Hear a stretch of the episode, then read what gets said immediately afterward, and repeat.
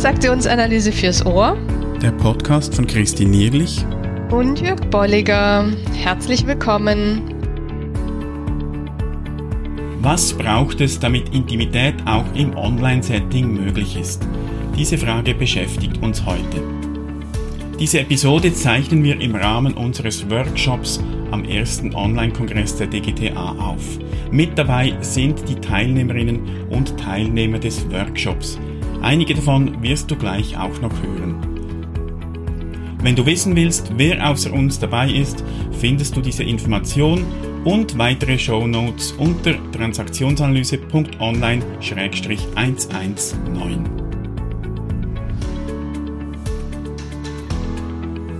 Dann herzlich willkommen zu einer neuen Episode.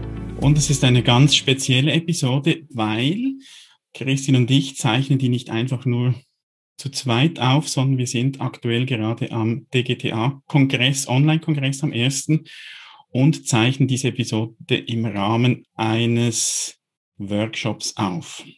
Genau, und da sind sechs Menschen noch mit uns hier in dem Zoom-Raum drinnen und da freuen wir uns drauf, dass wir in eine Diskussion miteinander kommen. Denn es soll um Online-Format gehen. Also tatsächlich bleiben wir bei diesem Überbegriff und bei dieser bei dieser Idee ähm, und haben uns überlegt oder möchten mit euch einsteigen in die Diskussion darüber, ist denn Intimität in Online-Formaten möglich und wenn ja, wie? Und das sind wir in diesem Zusammenhang auf, auch auf ein interessantes äh, Zitat von Eric Byrne gestoßen. Wir werden das auch noch dann äh, auf der Webseite nochmals notieren. Das ähm, findest du dann über Transaktionsanalyse online-podcast. Erik Byrne sagt nämlich, dass Intimität die einzig völlig befriedigende Antwort auf den Reizhunger, den Hunger nach Anerkennung und den Strukturhunger ist. Also es scheint da einen direkten Zusammenhang zwischen dem Stillen dieser Hunger und Intimität zu geben nach Byrne. Somit geht's, wenn wir uns ähm, mit der Frage beschäftigen, ob Intimität möglich ist in Online-Formaten, auch darum mal hinzuschauen, wie, wie gehen wir auf diese Hunger ein in, sagen wir jetzt mal, in einem Online-Seminar. Genau, und die, vieles lässt sich natürlich auch übertragen also so, wie gehen wir auf diese Hunger ein, wenn ich in, in Online-Seminar oder jetzt eben auch hier ähm, heute gesagt habe, was ist denn die Struktur? Dann erkläre ich natürlich kurz, was, was ist die Struktur des Vorgehens, jetzt mein, in dem Fall unserer 90 Minuten. Und ich erkläre ein bisschen drumrum zu dem Setting. Das ist ähnlich wie ich, wie wenn ich einen Workshop ja, live jetzt gehabt hätte mit euch oder in diesem Zusammenhang. Und gleichzeitig habe ich eben im Online-Format auch Möglichkeiten, das nochmal darzustellen. Also entweder, dass ich es nochmal durchschicke oder dass ich eine Mail vorne wegschicke oder dass ich durch den Chat, den wir jetzt auch heute vielfach schon benutzt haben, etwas zeige und präsentiere. Also da sind weitere Möglichkeiten oder ähnliche Möglichkeiten, wie ich es auch in einem Workshop hätte. Ja, und also ich finde gut ähnlich, weil es braucht tatsächlich manchmal auch Kreativität, das, das anzupassen. Wir haben in, in unserem 101 Online-Seminar, das wir über vier Abende verteilen, haben wir beispielsweise Rituale eingebaut, die wir in Präsenzseminaren nicht machen, weil wir anders nicht machen können. Ähm, da machen wir meist am Anfang so drei Fragen, entweder oder, wo, wo die Teilnehmer sich dann Pizza oder Pasta und einfach mal was, also in einer Umfrage, in ein Bild dazu oder Ferien am Meer oder Ferien in den Bergen. Das hat sich so zu einem Ritual entwickelt. Und da ähm, finde ich, gibt es auch online sehr viele Möglichkeiten, diese Rituale oder auch mit Einstiegs-, Abstiegs-, äh, Abstiegs, äh, Abschlussrunde, hoffentlich kein Abstieg. Wir haben gemerkt, dass es hilfreich ist, dass man einen virtuellen Ball rum, rumgibt bei diesen bei diesen Runden, weil gerade online ist oftmals noch etwas mehr als im Präsenzsetting. Jetzt nach meiner Erfahrung, dass man dann nicht so weiß, wer macht weiter und es entstehen lange Pausen, weil man kann nicht so mit Blickkontakt arbeiten. Und das hat sich bewährt, dass jemand beginnt und wir sagen, dann gibt den virtuellen Ball jemand anderem weiter. Und da das, ist dann auch so ein Ritual geworden. Also da gibt's Möglichkeiten, auch mit diesen äh, Formen der Zeitgestaltung äh, zu experimentieren, denke ich, auch Neues auszuprobieren und auch kreativ zu sein. Genau, also ähnlich wie hier in dem Kongress des Wonder Me oder wir schalten auch vor, dass die Menschen dann sich bei uns auf der Plattform schon mal vorstellen, so dass sie einen Eindruck haben von den anderen. Also diese, diese Pausen, diese Kaffeepausen, ja, da, ich glaube, dass der Fokus darauf, die, die kreativ abzubilden und da Lösungen für zu finden. Also das ist auch Austausch und das ist nicht nur das Thema des Strukturhungers, sondern tatsächlich dann eben auch der Stimulierung, also dass ich mhm. da bei diesem Stimulushunger auch bin und eben in dem, in dem Miteinander auch bin, wie ich das abbilden kann. Und wenn wir schon bei dem Stimulushunger sind, dann ist es auch so, dass wir relativ zügig äh, uns angewöhnt haben, in Kleingruppen zu gehen oder eben in, wie du gerade gesagt hast, in so eine Aktion zu gehen, zu sagen, ich, ich muss hier irgendwas drücken, ja, ich gehe in Aktion, ich, ich lehne mich hier nicht nur zurück und keiner sieht und hört mich, sondern tatsächlich in Kontakt, in Beziehung zu gehen über entweder Felder, die ich drücken kann, muss, also eine Art von Beteiligung oder was wir in anderen Formaten machen, dass wir auch recht zügig nach sogar fünf bis zehn Minuten in Kleingruppen gehen. Mhm. Also da ist Breakout-Session nach ja, fünf Minuten zum Beispiel ein ganz, ganz wesentlicher Faktor. Und, da sind wir auch etwas mutiger geworden, weil wir wirklich merken, dass wahrscheinlich in den Kleingruppen am meisten Intimität geschieht. Und das ist wirklich spannend in Einzelseminaren, wo die Leute sich überhaupt nicht kennen und äh, da relativ wenig Zeit eigentlich schon zusammen verbringen, wie die aus diesen Gruppen kommen und sagen, wow, das war jetzt wirklich toll, wie wir da offen reden konnten. Und das finde ich wirklich toll im Online-Setting. Da kann man auch mal eine Gruppenarbeit nur für fünf Minuten machen. Ich habe mal gelernt, eine, eine Gruppenarbeit sollte nicht weniger als 20 Minuten sein. Und das stimmt im, im Präsenzsetting, weil bis da nur alle ihren Platz gefunden haben, wieder zurück, da, da vergehen schon mal Minuten. Und das ist wirklich das Schöne, man kann auch mal nur fünf Minuten sagen, besprecht das mal kurz.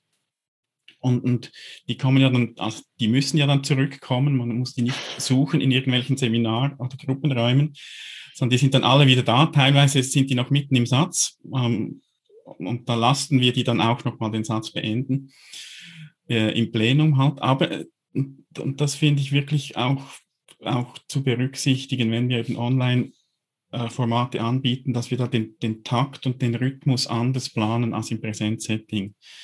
Weil es auch wird, dann äh, viel ermüdender wird, wenn man lange jetzt nur hier sitzt und, und zuhört, also möglichst viel Abwechslung.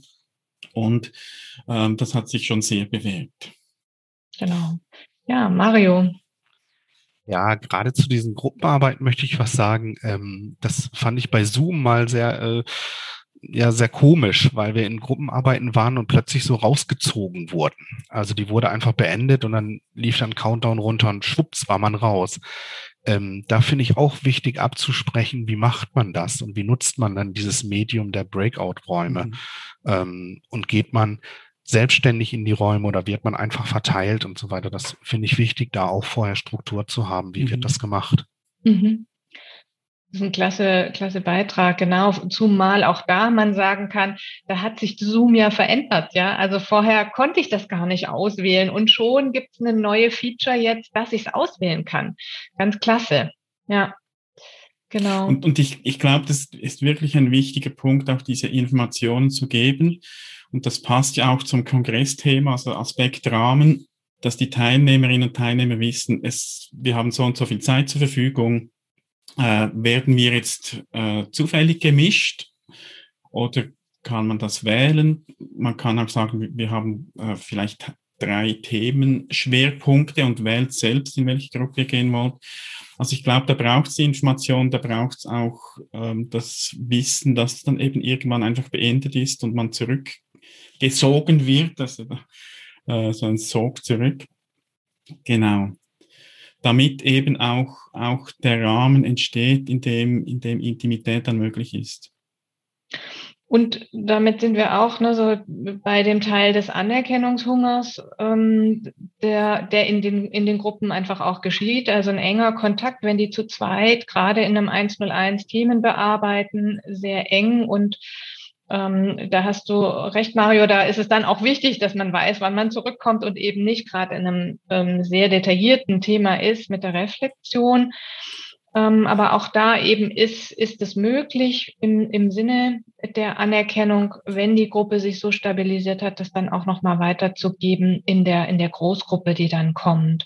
Und Anerkennung ist für uns auch ein ganz wesentlicher Faktor, dass wir das darüber abbilden, über Mailings, also vorweg oder auch ähm, jetzt dann mit Handy zur Verfügung stehen, falls jemand rausfällt, also dass die der Kontakt, die Basis da ist und dass, wenn ähm, Fragen nochmal sind und eben aber auch äh, sowas wie, ähm, ich möchte mich nochmal beziehen auf ein Modell, dass ich, dass ich das ähm, auch abbilden kann darüber.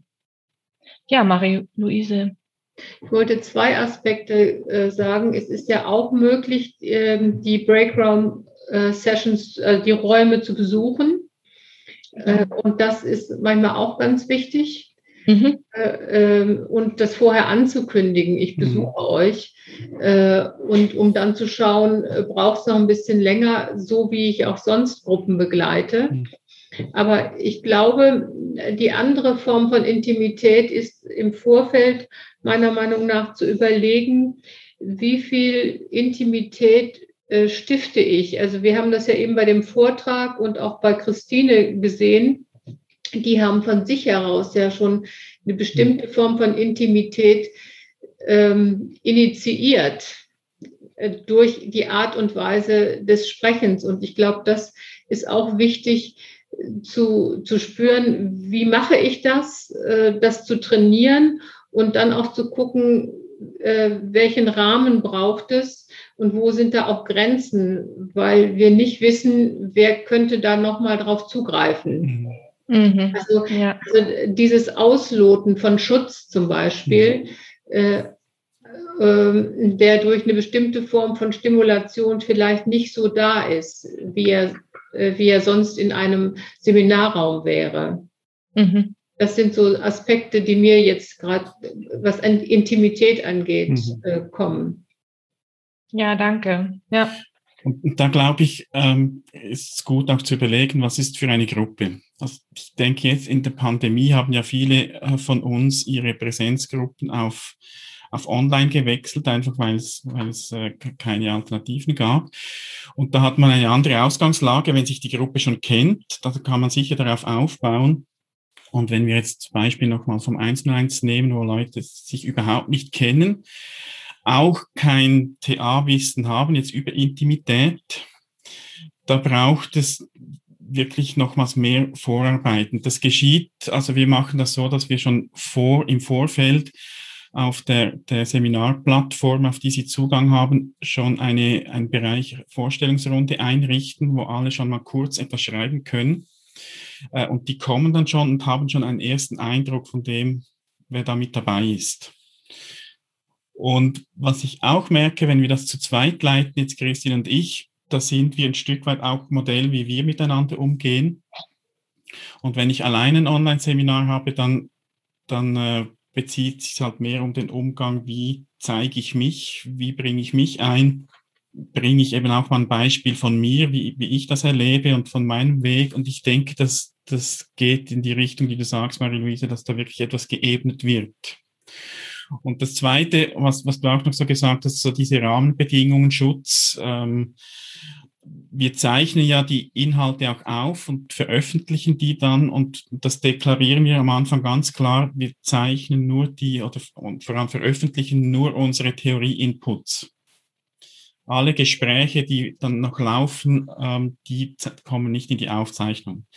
Also die Teilnehmerinnen haben die Möglichkeit, Theorie nochmals anzuschauen, aber nicht die, die Diskussion. Also sie können sich da auch einbringen, müssen nicht dann immer daran denken, uh, äh, wird es irgendwo veröffentlicht. Und man sieht ja dann auch, dass eben die Aufzeichnung nicht mehr läuft. Und ich denke, das gibt dann auch ein Stück Vertrauen, sich, sich zu zeigen und zu öffnen.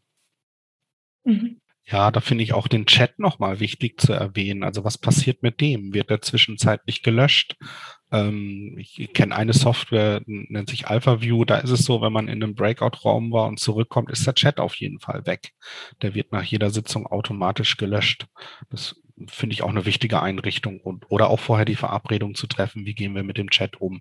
Ja, wichtiger Punkt. Und aus unserer Erfahrung ist es so, dass der Chat kaum genutzt mhm. wird, da jetzt zumindest die Aufmerksamkeit so hoch ist, auch auf uns oder nur notfallmäßig, ne, könnt ihr das nochmal wiederholen oder so. Solche Kleinigkeiten sind, aber es ist ein wesentlicher Faktor auch nochmal, ja. Was wir gemacht haben hier ist, wir haben die Funktion rausgenommen, dass die Teilnehmerinnen untereinander chatten können. Mhm. Weil es gab mal so eine Situation in einem Einzelseminar und wir hatten dann so die Idee, die haben miteinander ähm, da irgendwie sich noch ausgetauscht und es war so nicht mehr öffentlich. Und das haben wir rausgenommen, dass, dass ähm, wenn jemand etwas schreiben will, dass das einfach öffentlich ist hier. Mhm. Amrei. Ja, was du gerade sagst, Jörg, ist ja auch wieder im Blick auf Schutz. Also auch, wie schütze ich eine transparente Kommunikationskultur in der mhm. Gruppe? Und ich wollte nochmal zurückgehen auf dich, Marie-Louise, dass du sagtest, es ist so wichtig, ähm, dass wir überlegen, wie wir Intimität initialisieren. Und ich bin zum Beispiel, mache ich meine Weiterbildungsgruppen tatsächlich im Moment online, wie viele andere auch. Das heißt, es ist so, wie du sagst, Jörg, die Gruppe kennt sich bereits, ist online zusammen. Aber ich merke, ich brauche, muss viel mehr über Struktur nachdenken, mhm. auch in den Breakout-Rooms. Welche Struktur gebe ich Ihnen an die Hand, damit Intimität ermöglicht wird? Und zwar auch emotionale Intimität. Und äh, dieses im Blick zu haben, finde ich ganz, ganz wichtig. Es braucht ein Stück andere Struktur mhm. und andere Unterstützung in dieser Art der, der Intimität hineinzukommen. Dann gelingt es aber, da bin ich bei euch. Und ich glaube, wir können das schon mal vorwegnehmen auch, das ist eines der, der Fazite, was, oder was ist die Plural von Fazit? Fazite?